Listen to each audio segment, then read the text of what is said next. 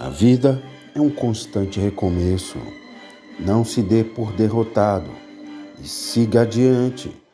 As pedras que hoje atrapalham sua caminhada, amanhã enfeitarão a sua estrada. E tudo que a gente precisa é acreditar.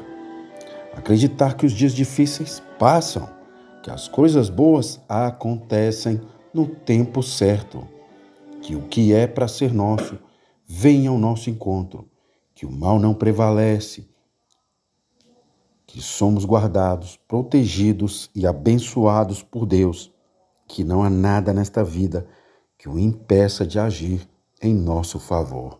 Alimentar o otimismo é enxergar o lado positivo, até de nossas provas mais difíceis na existência terrena.